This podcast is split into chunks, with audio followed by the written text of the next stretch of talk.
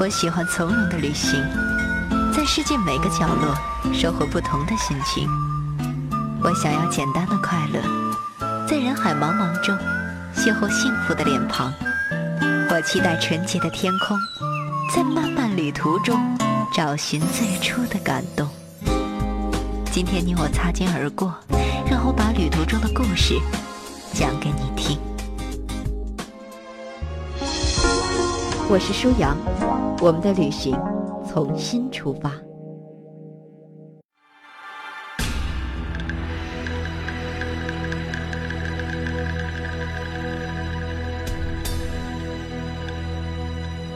大千世界种种奇妙的人文和自然景观，是世界留给我们的珍贵礼物。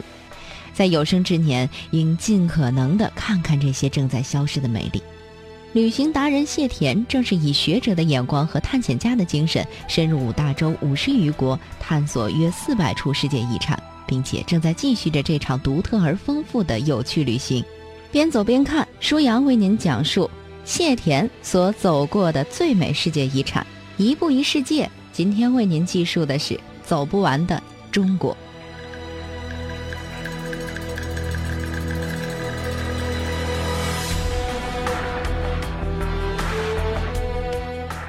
说世界而不说中国，那将会是一个巨大的错误。自马可·波罗之后，无数外国旅友一生的梦想就是来一次遥远的中国。一四九二年，哥伦布怀揣着给中国皇帝的书信，扬起了风帆。一六零九年，哈德逊船长为了寻找通往北京的航路，而发现了今天的纽约。我们不用像他们一样来趟东土大唐，要经历九九八十一难。所以更有理由要好好的来看看身边的风景。中国文明是世界上最古老、最独特的文明之一，中国也是亚洲旅游资源最丰富、最值得细细品味的国家。截至二零一三年，中国有四十五个世界遗产，论数量在全世界位居第二，仅次于意大利，而且其中绝大部分有着超高的价值。中国人去的第一个世界遗产一般都是中国境内，我也是。我去的第一个世界遗产是江西庐山，大概那是三四岁的时候跟着爷爷去的，印象里走得很辛苦，汽车不断的爬山，转得我晕头转向，一心想着啥时候能回家呀。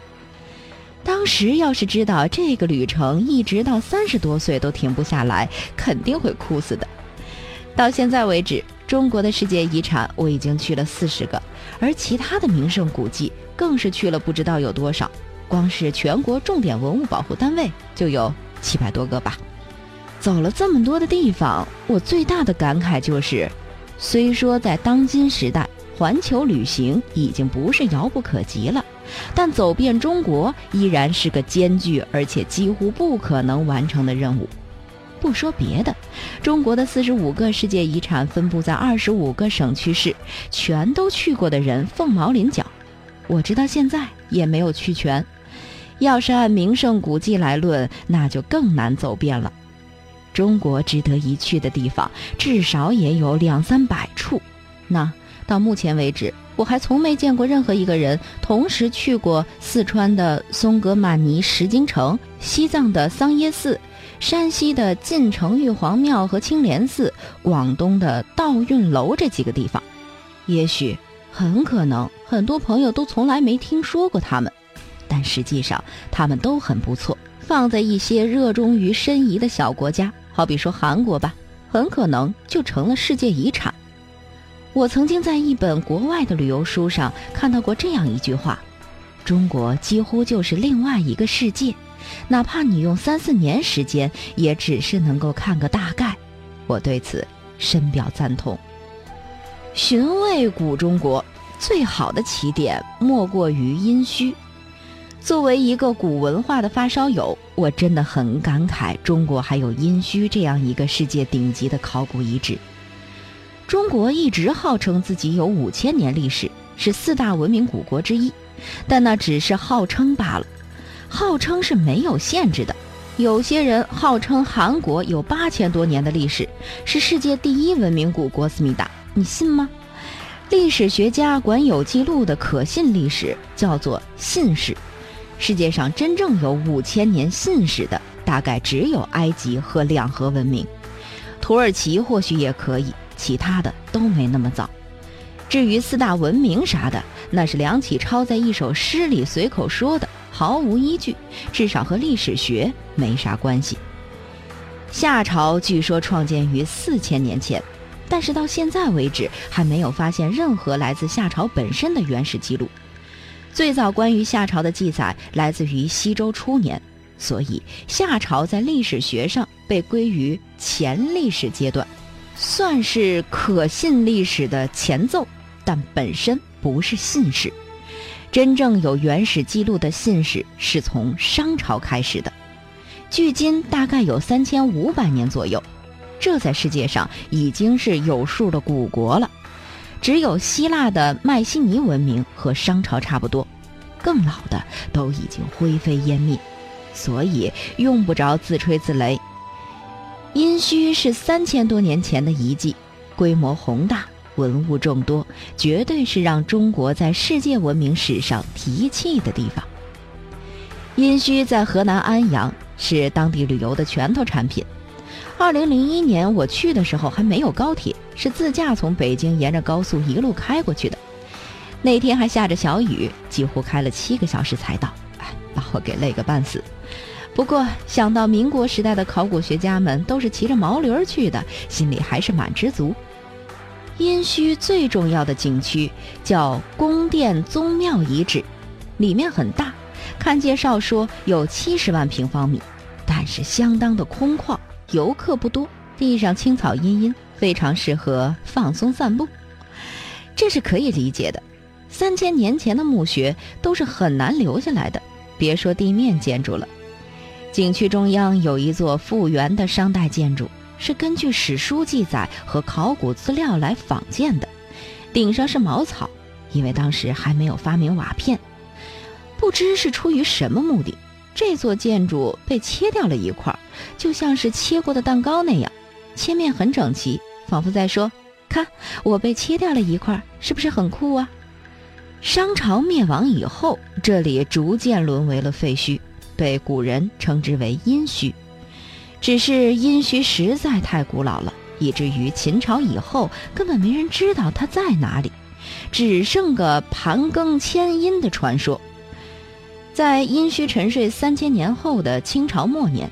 一些农民在河南安阳小屯村阴差阳错地发现了一些带有怪异文字的甲骨，他们挖到了宝藏，欣喜若狂，于是小心翼翼地把这些无价之宝敲得粉碎，搞成沫状，送到各地的药房当做中药龙骨来出售，卖给那些痢疾、便血、白带增多的病人熬中药喝。在我看来，龙骨是除了人中黄之外，中医里最神奇的一味药了。龙骨主要是古生物化石，北京周口店猿人遗址叫龙骨山，在成为考古遗址之前，不知道有多少价值连城的北京猿人头盖骨都是被熬药吃了的。当然了，也未必光是煮和熬，还可以外敷。据我所知，全长二十二米的亚洲最大恐龙化石河川马门溪龙，在刚被发现的时候，重庆的老乡们是把它敲碎了拿去当止血药的，所以它没有最珍贵的头骨和前肢。小豚甲骨的命运也是一样，都用于治病救人了。为了卖个好价钱。农民们通常会把甲骨上面的字给刮掉，这样看起来可更像是古生物化石一样了。只是有一片甲骨运气特别好，没有被砸得特别碎，上面的文字也没被刮干净。它被卖到了北京，给一个饱受痢疾折磨的患者煎药喝。更巧的是，这片甲骨没有被药篦子给筛掉，进了患者的药碗。而最最巧的是，这位患者喝完药之后还看了一眼药渣子，哎，心想怎么有这么大一块儿啊？上面还有奇特的花纹。那顶级巧的事情出现了，这个患者叫王懿荣，官居国子监祭酒，相当于北大校长，是清朝末年学问最大的人。于是甲骨文就这么被发现了，时间是一八九九年。舒阳的互动方式，欢迎您关注微信平台“边走边看”的舒阳，舒是舒服的舒，阳是飞扬的扬。微博平台欢迎关注舒阳 CRI 石板的老街上你我走过的地方那段斑驳的砖墙如今到底啥模样？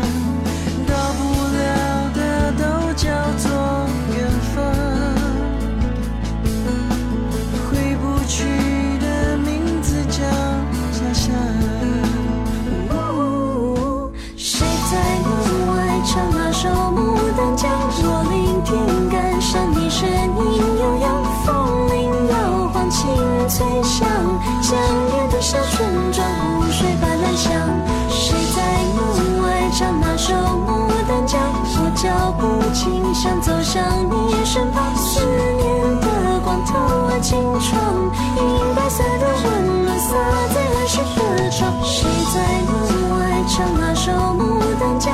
若聆听，感伤你声音悠扬，风铃摇晃，清脆响。